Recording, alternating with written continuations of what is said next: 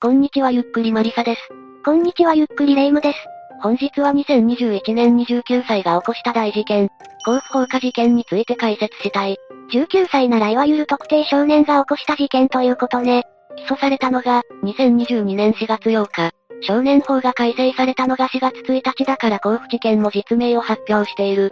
確か報道も OK だったわね。でも、うん。そのあたりの議論はひとまず置いておき、事件の概要から解説する。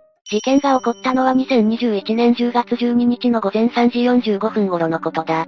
山梨県甲府市の2階建ての民家から泥棒に入られたという110番通報が入ったんだ。通報したのは家主の井上誠二さんの長女だった。またこの通報の直後この民家が火事になったが、その日の午前7時頃には消し止められている。それでも3時間は燃えていたのね。そのため民家は1階の骨組みだけを残して全焼したんだ。またさらにひどいことに火事の焼け跡から、二人の遺体が発見された。二人の被害者はこの民家の家主である井上誠二さんと妻の文江さんだった。早朝、というより深夜だから逃げれなかったのかしら。いや、二人の被害者の遺体には刃物で刺されたような跡がそれぞれ10箇所以上も確認されている。そのため直接の死因は火事による焼死ではなく失血死の可能性が高いと見られてる。殺害した後、証拠隠滅で火をつけたということ？とんでもない事件だわ。というか、通報したのは長女さんという話だけど、その人は大丈夫だったの？事件当時、10代の長女と次女もその家にいたが、火事になる前に2階のベランダから脱出して無事だった。ただ、次女はこの時、犯人と出くわし怪我を負った。え？何でも次女は2階で眠っていたところ、1階で争うような音を聞いて様子を見に降りたそうだ。そこで犯人と出くわす。2階へ逃げ戻ろうとしたが、後ろから凶器で殴られて頭部に打撲を負ったそうだ。次女さんも危なかったのね。でも犯人の姿を見たのなら、解決は早いんじゃないかしら？ああ、その日のうちに犯人の身柄は抑えることができた。事件発生から約15時間後の同日の夕方頃に、犯人は事件現場からおよそ30キロ離れた山梨県美濃部町の駐在所に出頭したんだ。その時、駐在所の警察官は出払っていて不在だったため、犯人は備え付けの電話を使って人を殺したと自供したそうだ。やったことを後悔したのかしら？出頭時、犯人は顔の半分に火傷を負い、右手の小指の骨折と腱断裂の怪我も負っていたそうだ。顔を次女に見られたということもあって、関連したのかもしれないな。またその後の取り調べを経て、山梨県警は13日に犯人を次女に対する傷害の容疑で逮捕している。というよりこの犯人の動機は何なの？井上さん夫妻への恨み？犯人に殺害された井上誠二さんは、事件当時55歳でおとなしく真面目な性格の男性だったそうだ。犯人に何かしたということもない。またもう一人の被害者である井上文江さんは近隣住人からの評判もとても良い方だったそうだ。彼女も犯人に取り立てて何かしたということもないだろう。いや、じゃあ完全に通り魔的な犯行で夫妻との接点はなかったの？そもそも犯人は誰なのよ？犯人は19歳の少年で、名前は遠藤祐樹。被害者の長女と、甲府市内の同じ定時制高校の同級生で顔見知りだったんだ。さらに調査を進めると、これは遠藤の長女への片思いの末に起こった犯行ということも分かった。長女は高校では将棋クラブに所属していたらしいが、遠藤も同じ将棋クラブに所属していたようだ。ただこれは遠藤が長女に思いを寄せ、追いかけるような形で将棋クラブに入ったという声もある。その程度なら下心で済むけど、遠藤はそこで終わらなかったのね。でも遠藤はどうして家の放火と家族への殺害まで行ったの？そもそも遠藤はどんな人間だったのよ？同級生の証言によれば、高校時代の遠藤は非常に真面目な生徒ではあったようだ。ほとんど休むこともなく解禁賞も狙えるほどであり、学校が終わるとすぐに帰宅し非行歴もない。ただ生徒会長を務めていた一方で、友人は全くいなかったようだ。休み時間にはいつも一人で任天堂スイッチでポケットモンスターなどのゲームに興じていた。生徒会長なのに友達いないの？選挙したんでしょ？立候補が他にいない新任投票だったそうだ。ただ地味なタイプだった遠藤だが、生徒会長に選ばれた後の2021年4月頃から見た目を気にしだした。それまでスウェットにボサボサの髪型だったのに、突然髪型を2ブロックにして眉毛も整えるなどしたようだ。それはいい兆候じゃないの？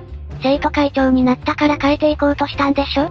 そもそも遠藤は長女の気を引こうとして、生徒会長に立候補したり、髪型を変えたりしていたようだ。長女さんにアプローチしたのは分かったけど、好きになったきっかけとかはあるの？好きになった出来事ははっきりしない。というのも長女は黒髪で目がパッチリとした美人だったので片思いしていたらしい。そんな長女が遠藤の整えた髪型にかっこいいなどと声をかけたことで彼の暴走が始まりだしたようだ。容姿だけで片思い、ありがちだけど、後に犯行に繋がったと考えるとやるせないわね。また遠藤は本事件の前にティファニーなどのブランド品を、勝手に家に送りつけるなどストーカーじみた行動を行っていたようだ。長女は事件の少し前からストーカーに遭っていると友人に相談をしている。だが、遠藤はそれに気づかず交際を申し込んで断られている。そしてその際にやり取りしていた LINE もブロックされたという。このことは遠藤にとっては相当ショックだったようで、それまで解禁症だったにもかかわらず学校に来なくなったそうだ。振られて精神的に参ってしまったのね。いや、遠藤にとってはそれ以上の衝撃だったようだ。遠藤は思い通りにならないので侵入しようと考え出す。またその際に見つかれば家族全員を殺害するという計画を立てた。論理が飛躍してんのよ。普通はそうはならないのよ。だが遠藤は井上誠二さんの後をつけて自宅を特定するなど準備を始めた。そして犯行用に複数の刃物と放火用の灯油缶を用意すると、井上さんの家に侵入して犯行を行ったんだ。情緒不安定の未成年がカッとなってやったんじゃなくて、冷静に殺そうとしたというのがやばいわね。遠藤は友達が少なかったとかいう情報はあったけど、他にも問題を起こしていたりしたの？遠藤の問題については彼の生い立ちから追っていこう。遠藤は山梨県の田舎町で育った。当時6歳の遠藤は引っ込み思案の子だったようだ。何かトラウマになるようなこととかはあったの？一つ遠藤の人生の転機を挙げるのならば、2010年11月に遠藤の父親が窃盗の容疑で逮捕されたことだろう。父親は電線工事関係の仕事をしていたんだが、配管工事会社の資材置き場から1万相当の家庭用給湯器を2台盗んだそうだ。2万円分の物品か、これ何目的だったの？放火の準備とか？いや、普通に金銭目的だよ。どうやら当時の遠藤の家計は逼迫していたようだ。当時の父親の窃盗事件は新聞にも大きく載ったようで、それ以来遠藤は平日の昼間なのに学校に行かなくなったようだ。それでこの父親の事件から約3年後、夫婦は離婚。遠藤が小学5年生になった頃、母親と二人で引っ越しをしている。ちなみに引っ越した理由は、父親が逮捕されたことによる遠藤に対するいじめがあったという見方がされている。あり得る話ね。それにきっとここから金銭的にも苦労したのでしょうね。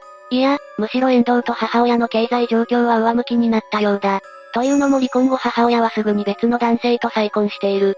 再婚後の遠藤が新しい父親にビリヤードの球を買ってもらったと周囲に自慢していたことから、この再婚後の父親は裕福だったと考えられている。ビリヤードの球って、安くても数十万円はするんだけど、子供によくそんなの買えるわね。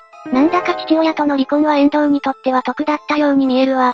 友達に自慢するあたり離婚を気にしてないみたいだし。とはいえ、父親が窃盗で逮捕されたというのはかなり精神に影響を与えたようだ。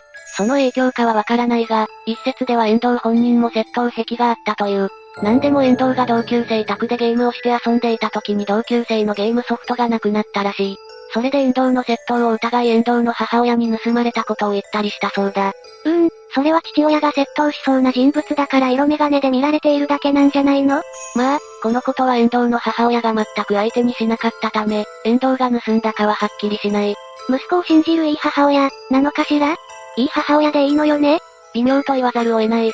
というのもこの母親は、息子の言うことは絶対というほど鵜呑みにしていた節がある。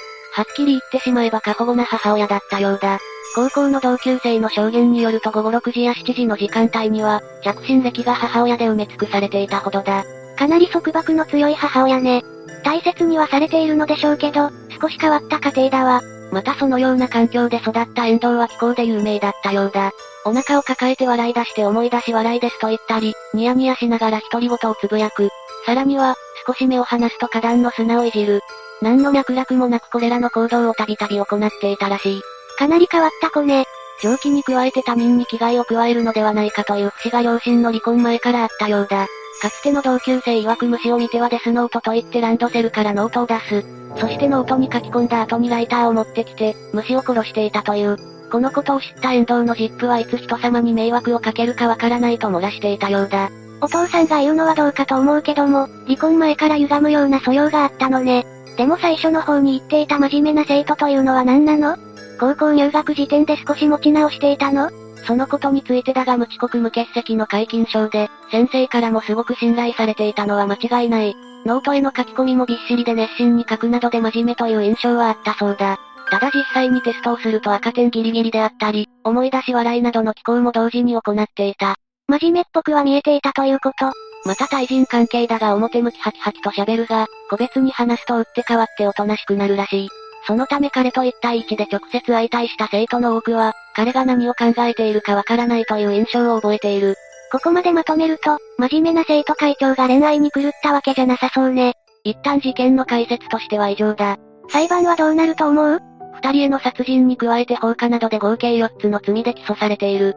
少年法が改定されているので、無期懲役以上の可能性が高いのではないかと言われている。18歳の時の犯行で死刑になった事件もあるから不思議はないものね。成年年齢も引き下げもある。遠藤が大人として扱われるのであれば、前科なしで終わる可能性は低いだろうな。最後になりますが被害に遭われた方に哀悼の意を表します。最後までご視聴ありがとうございました。